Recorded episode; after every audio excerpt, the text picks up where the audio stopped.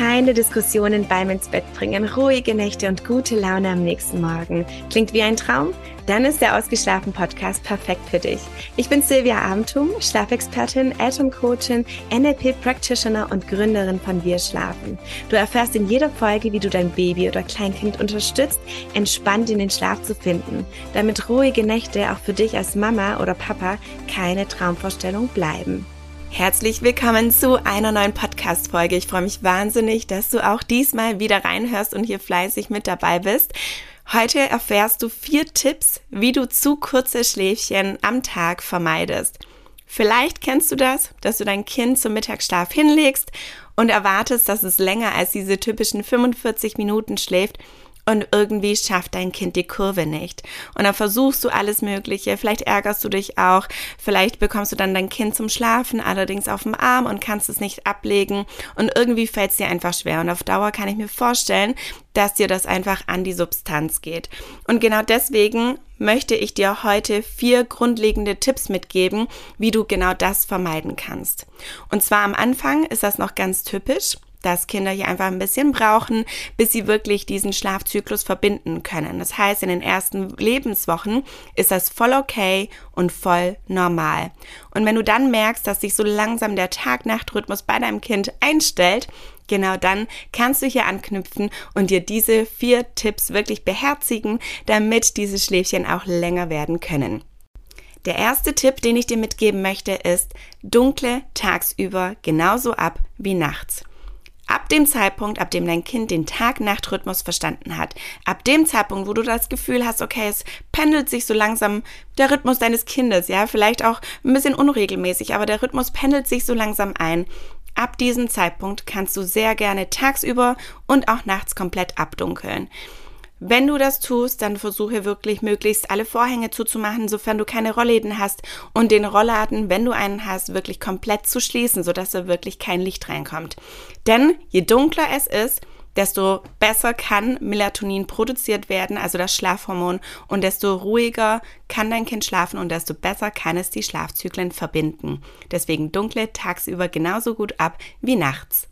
Der zweite Tipp, den ich dir gerne mitgeben möchte, ist dieser, dass du dein Kind beim Trinken wach hältst. Wenn es also vor dem Schlafengehen seine Still- oder Flaschenmahlzeit bekommt, versuche es hier möglichst wach zu halten und deswegen lass hier auch gerne das Licht an, sodass es auch nicht das Bedürfnis hat einzuschlafen. Schau, dass du es zum Trinken wirklich andockst an die Brust oder die Flasche gibst und sobald du merkst, okay, jetzt ist es nur noch ein Nuckeln, jetzt versucht mein Kind gerade einzuschlafen, versuche es da dann wirklich abzudocken und dann einfach nochmal eine Runde Buch anzuschauen, etwas vorzulesen, je nach Alter deines Kindes natürlich, so dass hier einfach nicht die Erholung bereits über das Trinken geholt wird, weil das nämlich zur Folge hat, dass dein Kind dann nicht mehr müde genug ist für das Schläfchen und dann das Schläfchen dementsprechend kurz ausfällt. Der dritte Tipp, den ich dir gerne mitgeben möchte, ist, achte auf Wachzeiten und vermeide Übermüdung. Vielleicht kennst du schon die Schlafbedarfstabelle auf meiner Homepage. Wenn nicht, hol sie dir sehr gerne. Sie ist kostenlos. Geh hier einfach in den Download-Bereich von www.wirschlafen.de und dort kannst du sie dir herunterladen und diese als Orientierung nutzen. Ganz wichtig, es ist eine Orientierung. Bedeutet, dass dein Kind diese Wachzeiten, die dort notiert sind, nicht unbedingt direkt ab Tag 1 schaffen muss. Ja, du tastest dich da heran. Du schaust einfach, okay, wie viel Wachzeit schafft dein Kind aktuell? Und wenn du das Gefühl hast, okay, die Schläfchen sind noch sehr, sehr kurz und dein Kind schafft es noch nicht und diese Wachzeit ist wirklich sehr weit entfernt von der, die du in der Tabelle siehst, dann kannst du dich da langsam herantasten, indem du hier wirklich 15 Minuten erstmal drauf packst und dein Kind diese 15 Minuten mehr schafft. Wirklich alle paar Tage nur anpassen, so, so dass sich dein Kind wirklich langsam an diese neuen Wachzeiten gewöhnen kann. Genauso darfst du auf Übermüdung achten. Manche Kinder zeigen das sehr, sehr gut, dass sie müde sind, dass sie schon wirklich bereit und reif fürs Bett sind. Manche zeigen es nicht so gut und manche, ja, bei manchen ist das einfach ein bisschen tückisch. Deswegen äh, schau dir wirklich dein Kind an. Wie ist es drauf? Ist es nur kurz ein Gähner und eigentlich ist dein Kind noch fit genug oder ist es wirklich schon sehr, sehr müde?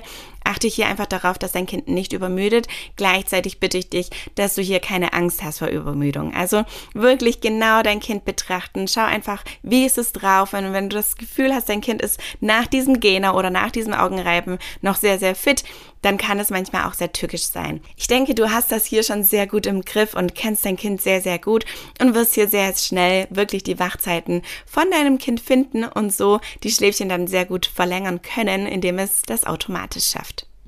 Und der vierte und letzte Tipp, den ich dir mitgeben möchte, ist, löse Einschlafhilfen, die den Schlaf deines Kindes beeinflussen. Manchmal sind sie so stark, dass sie einfach kurze Schläfchen bewirken, weil dein Kind einfach hier nach den 30 bis 45 Minuten diese Einschlafhilfe wieder vermisst. Das heißt beispielsweise beim Tragen, dass es hier unter Bewegung auf deinem Arm eingeschlafen ist und sich später dann im Bett befindet, wo es drin liegt, wo keine Bewegung stattfindet. Und da ist es oft so, dass Kinder diese Einschlafhilfe nochmal vermissen. Genauso, wenn es beispielsweise beim Stillen einschläft, ist hier diese Intensität wirklich so stark, dass es genau das wieder vermisst. Oder auch Händchen halten, ja, das ist auch eine der stärksten Einschlafhilfen. Dass es gerade mit deiner Hand eingeschlafen ist und diese dann einfach nach diesen 30 bis 45 Minuten wieder vermisst. Wichtig ist für dich, dass du nichts ändern musst, was du nicht ändern möchtest. Du kannst diese Zeit ganz wundervoll überbrücken, indem du da dein Kind weiterhin unterstützt, diese Länge zu schaffen, ja, beispielsweise beim Mittagsschlaf, dass es wenigstens diese zwei Schlafzyklen schafft und wirklich diesen erholsamen Schlaf hat. Das ist kein Thema. Sobald du merkst, dass es dir an die Substanz geht, dass du hier etwas verändern möchtest, für dich, für dein Kind, ab diesem Zeitpunkt kannst du das wirklich für euch verändern. Für dich also nochmals zusammengefasst diese vier Tipps. Erstens, dunkle tagsüber ab, sobald dein Kind den Tag-Nacht-Rhythmus hat. Zweitens, halte dein Kind beim Trinken wach, also bei den Still- und Flaschenmahlzeiten vor den Schläfchen. Drittens, achte auf Wachzeiten und vermeide Übermüdung. Und viertens, löse Einschlafhilfen, die den Schlaf deines Kindes beeinflussen, sodass dieser kurz ausfällt. Ich hoffe, auch diese Folge hat dir gefallen. Lass mir gerne eine Bewertung da oder schreibe mich an über Instagram, da freue ich mich sehr darüber und wünsche dir jetzt ganz, ganz viel Erfolg bei der Umsetzung.